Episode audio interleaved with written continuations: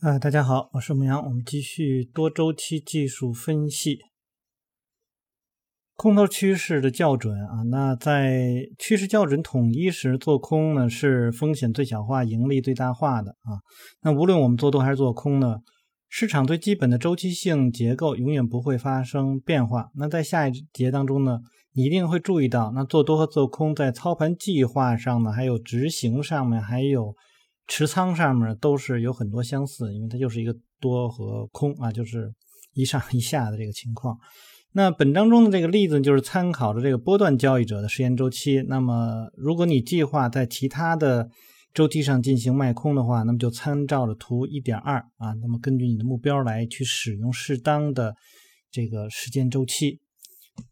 呃，阶段四日线级别上来确定这个标的。那卖空第一步呢，就是你要去看哪些股票是处在这个阶段四当中的。那么你看到它以后，你就会去啊选择它来作为你的这个做空的一个标的。那么理想化情况呢，就是大盘呢，然后这个板块啊都是处在下跌当中啊。这个呃，我们在前面实际上也都提到过，因为。呃，一个比较重要的一点啊，就是相对强度啊，这个是我们首先要去看的。就是说，如果说你的股票是啊要做空，那么你的相对强度应该是一个比较弱的啊，那么而不能说，哎，我去找一个我的相对强度是很强的啊，不要那样去做，这样的话你才能够去顺势，并且呢，你。的这个大盘啊也要弱，然后呢，你的这个板块也要弱，以及你板块的当中呢，也不仅仅只有你这一个股票弱，而且呢，起码说有几个品种都是要弱的，那么这才能够体现出一个啊整体空头。这样的话，我们并不是说你要能够在这一波里面赚多少钱，而是说呃呃，因为你要是这个这个总是在去做嘛，所以你要的是。呃，更多的一种呃确定性的一些东西啊，当然这个做股票不可能说都确定，但是就是说我的意思啊，就是你的这个胜算能够有所提高啊，所以这块呢是在这个不同时间周期上实际上都是一样的啊。那作者也在提到了，就是说如果整体板块是弱的话，那么你在这个呃单一品种上去做空的，你的获利的可能性比较高。那如果这个板块中呢普遍是颓势的话，那么这样的话，你在这个呃某一只股票当中啊，那么它仅仅是暂时性的呃下跌的话，这种可能性就比较小。那它更有可能就是一个趋势性的啊，所以这就是能够说第一提高你的胜算，第二呢是提高你的交易价值。就是你交易的时候，那个交易价值比较，就是说，啊，风险比较小啊，盈利的空间比较大啊，就是这样一个。那针对波段交易的这个标的来说，我们先去看一下日线，那目标去找那些不断拉低的高点，不断拉低的低点，就是高点在降低，低点在降低这样的品种。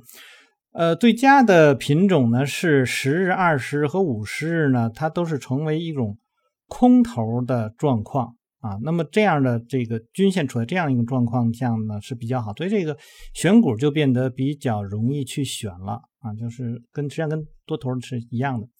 那如果股票在更长的时间周期，就是周线上也是在这个呃移动均线的啊关键的移动均线，比如说三十周均线、四十周均线，在它下方也是很好的啊啊，但是啊这个不要出于周线的原因而把这个一只股票啊排除在这个波段交易之外，就是。你看的是什么趋势，或者你要看关注的是在哪一个时间结构上去交易，那么你应该去参考哪一个，而不是说啊放大的很多啊。有人说，因为就会有人 去这么较真儿啊，就说啊，你说你周线上都怎么样，那我月线上呢是吧？我月线上没准上升的话，你为什么要去做空呢？不是这样去讲的啊。所以呃，你最好啊，最好是。你在日线上去做，周线上也是呈现这个空头状况，那么呃，日线上呢已经这个显示出这个空头的这个情况，那这样是比较好的。但是说呃，这个在这个周线上如果还是多头状况，那么这个空你当下的这个日线级别也是空头状况，能不能做呢？也也也可以做啊。那么但是你可以要小心一些就完了啊。呃，他说，因为呢是等到周线时间周期上的趋势赶上来的时候，这时呢可能呢。这个这笔交易可能已经完全退出了啊，就是个意思就是比较晚了。把股票呢也位于周线上啊，所有下行中的关键移动均线下方做呢是啊锦上添花的一点考虑就行了啊，那不是最重要的，因为你要做的实际上是你日线，然后往更小级别的去做，因为你做的不是那个周线和日线和三十分钟啊，大家要记住就是。你的所参考的交易区间，或者这应该说交易时间结构在什么区域，你就在什么区域里面去做。所以它这里面先考虑的是日线，然后再往下一一步一步来啊。我们先看到了这日线，你先知道它是一个下跌趋势就可以了。然后呢，你看完这个下跌趋势以后，你就去转到三十分钟图。那在三十分钟图来讲呢，是确认啊做空标的，接下来就是。呃，这个要找的这个中线的时间结构就是三十分钟，那么它涵盖了十五到二十个交易日啊这样的一个时间段。研究中线的这个主要目的呢，是我们来去看潜在的阻力和支撑的位置，以及测算你的这个风险收益率啊，就是你的交易价值到底是一个什么样的。那在建立空头后，这个这个时候，你总是希望市场这刚一表现出这个短线的颓势呢，就进行卖空啊，就是我们需要的还是一种。呃，怎么说有效率的，而不是说我进场我要等等很长时间。最好呢是我一刚一进场，马上我就能够去盈利啊。这个作者是要提供这样，因为这个都是做投机的交易者来讲，他们更在意的啊是周转率的资金周转率的问题啊。这个实际上我在好几本书里面都提，书上一般他不会这么跟你说，但是实际上他们要做的都是这样，因为呃我们做呃。单纯的使用技术分析来说，做的都是相对来说都是短线啊。从短线开始，那后面哎，如果说正好是呃对市场对我来说很有利的话，那我就追着它；如果不利的话，我可能会迅速的去离场。呃，所以这一块呢，我又要提呢，就是说我为什么我会推荐大家去看欧奈尔的？因为欧奈尔他的他的书里面已经提到了他的交易方式里面还包含着这个。啊，比如说做股票来说，那还有这个公司的情况，那么它有能够是尽量让你能够做到那个品种能够延续的时间更长啊。比如你做多，那么这个品种它的呃这个这个收益是很好，所以呢它更有可能会就是你的交易作为投机者的交易这个这个行为来讲，能够贴合那些做投资人的方式，那么这样更好吗？对吧？好，我们来看他在怎么说的。说，呃，首先呢，你要去保证啊，你的目标是保证本金的安全。最初的保护性止损应该在测算得出风险收益的基础上，任何亏损都可以承受的一个范围之内。那对一个空头仓位而言，最合理的止损位是建立在下降趋势的定义之上的一个不断拉低的高点和低点。如果股票在三十分图上突破了重要的阻力位，就不存在任何做空的理由了。因为走势已经不再符合下降趋势定义了啊，所以你要看到的是低点在降低，高点在降低的这样的一个，那么就是只要这个没有被打破，你就可以一直啊这个持有下去啊，因为你的止损是不会被跌破的。呃，一旦趋势改变，而你选择继续持仓呢，你就不是一个趋势交易者了啊。那么三十分钟图呢，不但可以使我们清楚的识别重要的阻力。用来设定止损，那么还能够让我们更清楚的看到股票恢复下跌后，在何处可能获得买盘的支撑，这个位置就成为下跌的目标的一个基础。当然了，哦，我前面已经提到过，你可以用摆动啊去设定目标，你可以去用点数图啊设定目标啊，这些都是我们不带。多说了啊，就就是你知道这样的方法就可以了。那我们在进场前呢，测算风险的收益率时，应该问自己两个问题：这只股票呢，从哪里走到目前这个位置的？那它又有这个呃潜力走到哪里去？啊，这个好像很哲学的问题啊。那么对哪里来这个问题的回答是：我们有机会啊，确保我们不在股价已经刚刚经历过一轮短线下跌之后再继续杀跌。我们期望的是介入点是在一个时间段的横盘的震荡之后，这样的股票啊，这个不下跌反涨的话呢，也会在上方不远处遭受潜在的卖压。所以我们看到这里面它有一个小横盘的整理，这个实际上和欧奈尔他的那个交易方式是很像的啊，包括我们前面读的其他的这个书籍都是按照这种方式啊，包括啊马这个这个。啊，马克米维尼的那个 VCP，那 VCP 倒了下来啊，去看，或者是，呃，我们可以看到呢，这是一个维克夫的在派发啊，或者是一个一个啊反向的一个垫脚石啊，都是这样去看。那关于股价将走向何方，答案呢是建立在三十分钟图上啊最显著的支撑位的基础之上。问这个问题的目的是找到一个客观的下跌目标啊。自然的在做空的时候，我们希望看到股价呢冲破所有啊这位置上的支撑，一路狂跌不止。但是我们需要把一些感情的因素排除在外啊，对下跌。的势头可以放缓的区域呢，进行必要的警惕啊，也就是阻力最小。啊，就是你的那个呃，就是支撑的空间啊，那个那个目标离我现在越远越好，或者你根本就没有，那么这是最好的，就是创了历史新低了，那么它还可能还会继续的这个向下走。那图十三点三当中呢，就展示出一个处在日线当中的一个呃这个这个下跌的这个四段啊，那么在三十分钟上呢，你就可以看到它的高点在降低，然后它的 stop 在什么地方，然然后你的这个目标啊 target 在什么地方啊，你就可以。呃，预计啊，去计算一下，呃，你的交易价值啊，是不是可以，是不是合适？那么追踪的这个来讲呢，你就放到了一个十到十分钟，或者是五分钟。那么这个级别来说呢，呃，大概就是就是就是就是一比五的概念啊，就从呃这个日线级别，日线级别呢到小时，我们一般日线到小时是四个小时啊，那么到这三十分钟呢是一比八。啊，这个呢也没有到一比十，那因为我们是这个按照一个大概的这个这个来来说的。那三十分钟到五分钟的一比六啊，大概就是这样。呃，所以这一块呢，实际上我们还是可以回到啊之前我们看读过的那个混沌操作法啊，那个也有这样的一个描述啊，这大家都是相同的了。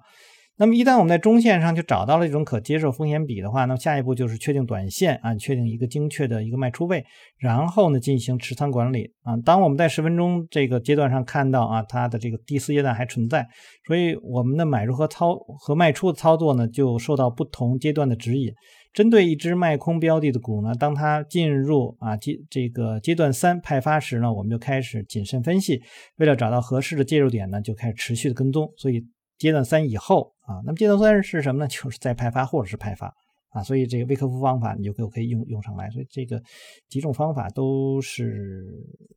一致的啊，就是我们把它就是因为因为大家所看到品种就是那个样，就是那样一个走势，所以你不同不管你用什么方法啊，那么你交易的大致区域你能够知道了，所以只是看你在那个时候，比如说你你你使用。呃，微客服方法很熟，那你就微微客服方法啊。你你你说，哎，我就用这种均线呐，什么之类的很熟啊，那你就用均线。呃，或者说，哎，我就是在这个状况下，我用这种。呃，八百八啊，就是逐根 K 线去分析的，哎，也也我这样的很熟，那你就用这个就可以。不，我们这里面实际上讲的没有什么在技术分析上还有什么冲突，还要打架。我们经常会看到一些群里头，很多人因为啊，这个你用波浪啊，我用江根呐，或者这个人说，哎，我这些都不用啊，我用什么其他的一个什么某某种方法，大家相互打架，就是好像显示自己的交易这这个比较好啊，什么什没没有意义。啊，那么你就按照你自己的这个交易的方式来就可以了啊。我们更多的是你对市场的理解越深入，那么你交易的就越好。那你如果理解的不够深入，你用什么方法都没戏啊。就是总是会在某些时候你会错，然后最后考的就是你怎么去管理啊。这个在我们之前读那马克米雷尼书当中呢，就一直在一直在提这个问题啊。很多人看完那个书之后都觉得，哎呀，按照马克米雷尼的方式就能够赚大钱什么之类的。那你。所以，为什么我一直在提说马克米雷的成功率是很低的啊？它就是在百分之四十到百分之六十啊，能到百分之五十级呢，其实是已经是相当高的了。因为它是在做，还算是一个啊波段也好，算趋势也好，都都算。这个成功率并不是一个很高的一个成功率啊，所以很多人都觉得，哎，这个读书读的挺好，怎么用就不行？是因为你本身你用用错了，或者你最初的目的和你正在用的东西就。没有啊，吻合到一起啊，所以就会出现这样或那样的问题，而且还有的时候你还可能用错了，就在你因为你在学习的过程当中，你考虑这些事儿，你可能是用错，所以你还不断的去练习。最后，当你真正理解人家的那些方法的时候，呃，一种呢可能在中间很有挫折，你可能就不用他的方法，用别人的方法了啊。那么，呃，或者说呢，你在用着用着，你会发现他因为这个写出的东西，写书写出的东西很多就是。这样啊或那样没有讲到，那么你自己的这个对这个这个这个市场的理解呢，可能会偏向某一方，这个方向并不是错的啊，就是有也可能是就因为你对市场的理解可能是对的，然后你就会发现，哎，我可以用另外一种方式，或者说另外一种解读的视角来去看，那么也可能做的也不错啊，那就是你找到了一个适合你、适合市场的，或者说你适合市场交易的这样的一种方式、一种视角，那么就可以。所以最最终还都是你要有自己的观点啊。好，那我们来看呢，就是说，呃，当呃这种派发阶段阶段三出现了以后，然后你开始去做想获得阶段四的这个收益啊，那么阶段三就是观望。当股票在日线级别的这个下跌阶段处于四的时候，在十分钟上，那，观测到三，表明呢应对买方重新获得短线趋势的控制权高度警惕。当处于主流下跌趋势的股票在十分钟上啊被派发的时候。是走势最可能向下这个延伸的地方，呃，延伸的时候。然而呢，此时建立空头呢还为时过早，因为股票呢尚没有表现出下跌的这个势头。那短线呢处于阶段三，表明市场处于犹豫不决之中。此时呢，风险最有可能的是表现在对时间的消耗。然而呢，这时候呢，股票有时候呃，这个确定会反身向上走高啊，过早进场呢会啊有一些代价。那在这个犹豫期呢，你应该积极的跟踪这只股票，寻找卖方变得更加激进的迹象，并提高警惕。例如，放大的成交量啊，不断拉低的高点啊，这个以及考验那个支撑位。那么这里面，如果你去看微客户方法，那它这里面什么情况呢？是吧？那就是说。这个市场出现了这个，比如垂直供应线啊，那么又又大的那种这个阴线啊，成交量很大的这个，那供应进来了啊，那供应进来呢，前面是为是什么呢？那么前面既然已经都出现了这个阶段三的这种走势，要不然是啊，它冲有一个冲高回落啊，这个嗯，这个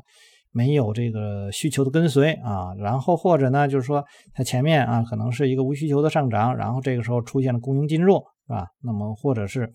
呃，这这这个这个这个上涨过程当中啊，努力无结果，然后后面又出现了这个呃，就是这个这个供应进入啊，这都有可能啊，这就是这时候就是你要交易的位置。当然，如果有破冰啊，测然后呢再测试啊，测试兵线，然后怎么怎么样，嗯，都是比较好交易位置。阶段四啊，参与一旦股价向下都。跌破了这个派发阶段短线支撑位，短线支撑位是什么呢？就是那兵线啊，创出新低了啊，就得到了就是卖空的这个时候了。那创下第一个新低，确立了这个卖方主导地位，在这个点位进场做空，可以使我们在下跌走中刚一开始的时候就加入不断发酵的弱势中来。那此时的新的下跌势头开始展现，那么短线下降趋势得到确立啊，逐。这个你我所知，趋势一旦确立呢，那么更有可能是延续而不是反转啊。那么你要找到的位置是在什么地方？你要去确确定，并不是说任何一根大阴线都是你要去做的，而是在那个刚刚确立的时候的那个阴线是很重要的。因为你再再往下走，走到比较低的位置，再出现一个大阴线，再出现一个放量。那可能不是供应了，那可能卖卖出高潮了。卖出高潮的话，可能市场就就停下来了，那么可能又会转头向上啊。所以这些背景是很重要。所以，就我们在前面再去读书的时候，好多人就一直在说：“哎呀，读这个微客户方法总是在谈背景啊。”包括有人可能也也学过一些 VIC 啊，总是在谈背景。什么到底什么是背景啊？说也没看着谁能说清楚。什么背景能说清楚？你那你首先先去分析，分析完了之后，你才能知道，那你的这个结构是什么样，然后你才能去找那个那个交易的点啊，才才行啊。否则的话，你这些不知道的话，光是看一个 K 线，看一光单纯的一个成交量，那就很难就就就陷进去了啊。我看到太多的这个做微客方法分析的人，最后变成了就说，哎呦，我我是用微客方法，我用那个我也用这个什么什么八百八。那怎么就做的不行呢？啊，因为我有这个这个经验，以前学习 VIC 的时候就是这样，我耗了两年的时间，我在那里面晃的，我不知道怎么回事儿啊。后来看了 VQ 方法的时候，我知道哦，原来先有先要有一个结构，然后有了结构之后，我再往上一层看，我知道哦，原来有一个背景，背景下面看结构，结构下面看看这个信号，然后你才能去做。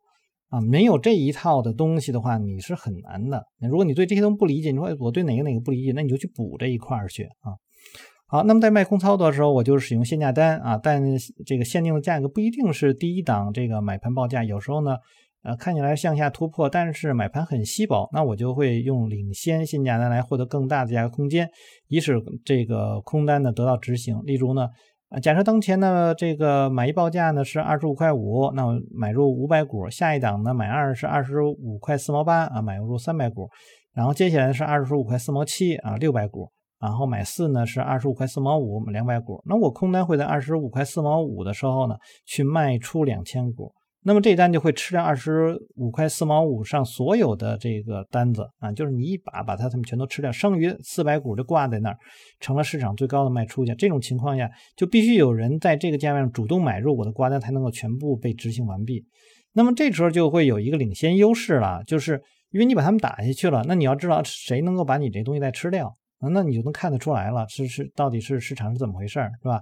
那首先他说我得到一个以其他反应较慢交易手中得到了接下去的流动性。其次呢，我在这一关键位置上激进的操作，也许会影响到其他的参与者，会把他们的挂出的买单撤掉，或者是促使一波空头就进来。所以他是要推动那个市场，他要在那个关键地方，还是阻力最小的地方去来一下啊。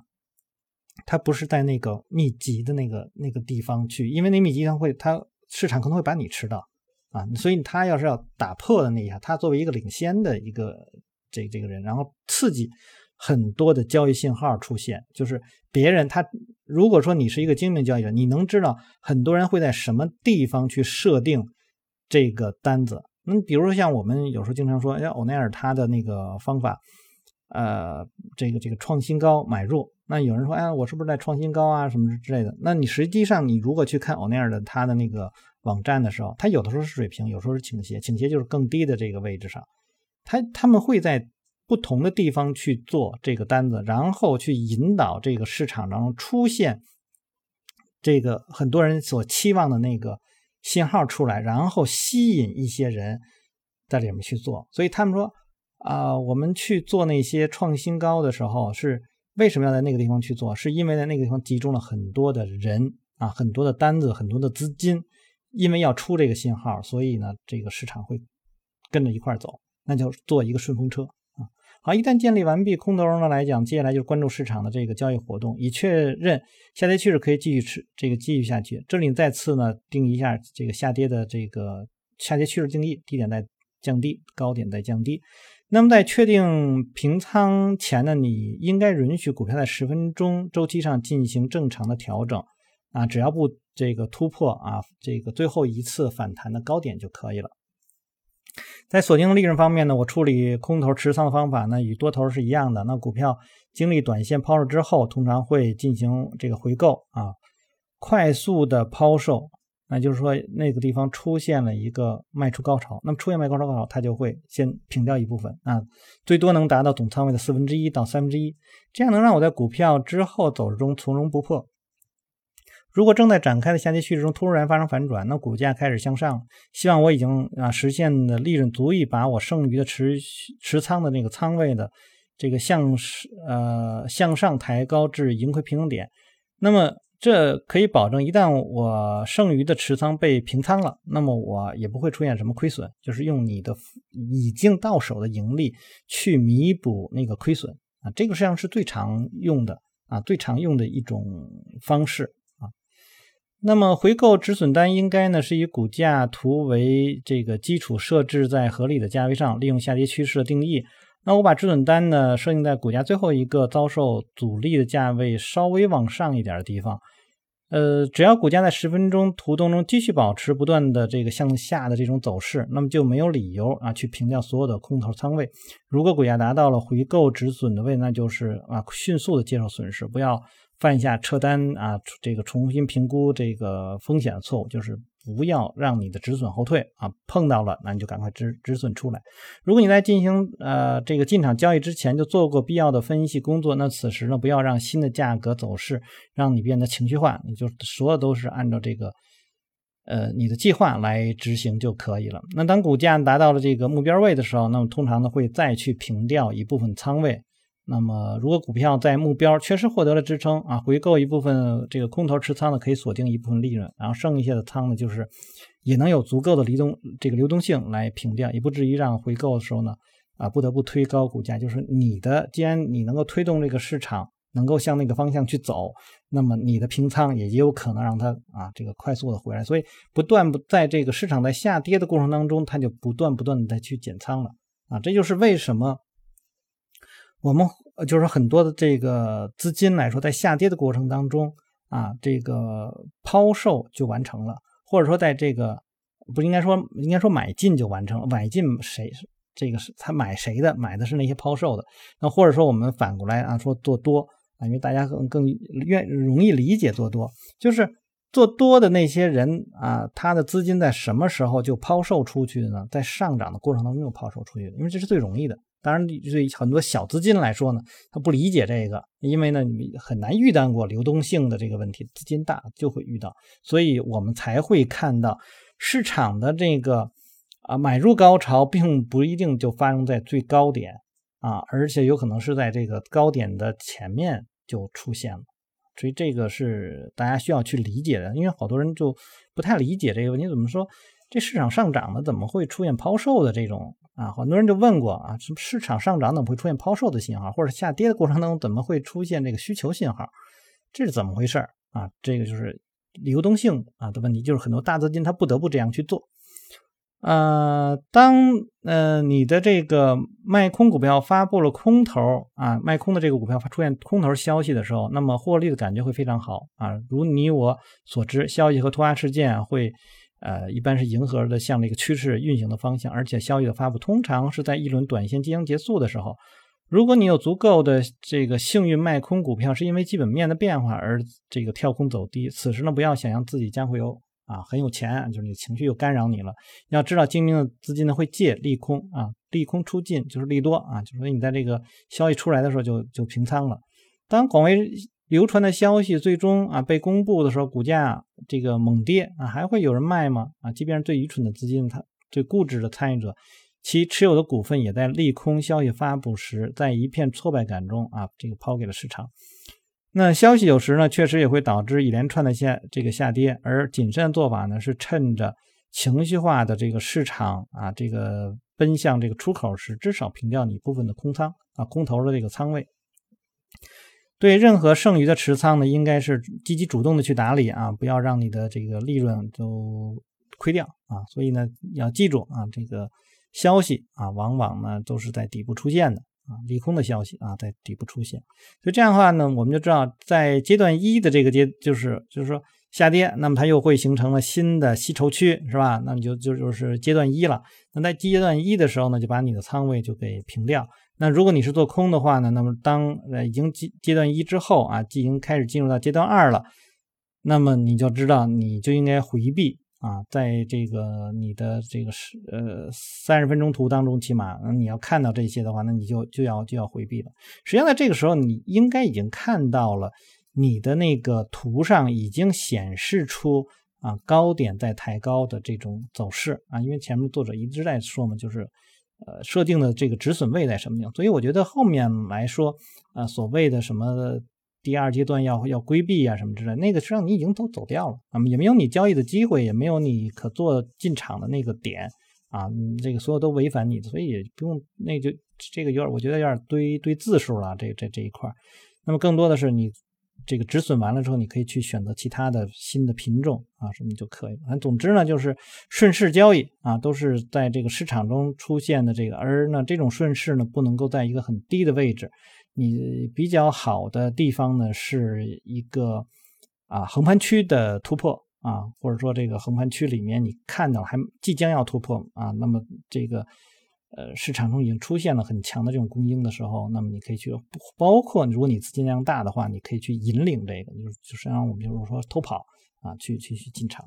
好，那么这样的话，我们就把这一章就读完了啊，大家就知道怎么样去做空。实际上，怎么样去做空？你是你，如果你不做空的话啊，比如你做股票，我不做空，我做多，那你也可以用这样的方式去跟踪这样的股票，然后呢去寻找。但是有一个前提，你所跟踪的股票的相对强度一定要高啊。这个做空实际上是相对强度要低，你去做这个正好是一个相反。那么你在你的那个。要做多的那个品种上，你的相对强度高，那么你在这个股票虽然还是一个空头，那你可以去看它的呃，第一阶段是怎么形成的，然后怎么样形成的第二阶段的初始，然后在那个位置上去做多就可以。那当然这个玩意前面已经都讲过了啊，我们就不再多说了。好，那我们就先读到这儿。大家如果喜欢我读书啊，希望订阅、分享、按赞以及关注牧羊交易。有什么要聊的，可以在下面留言。我们下次再见。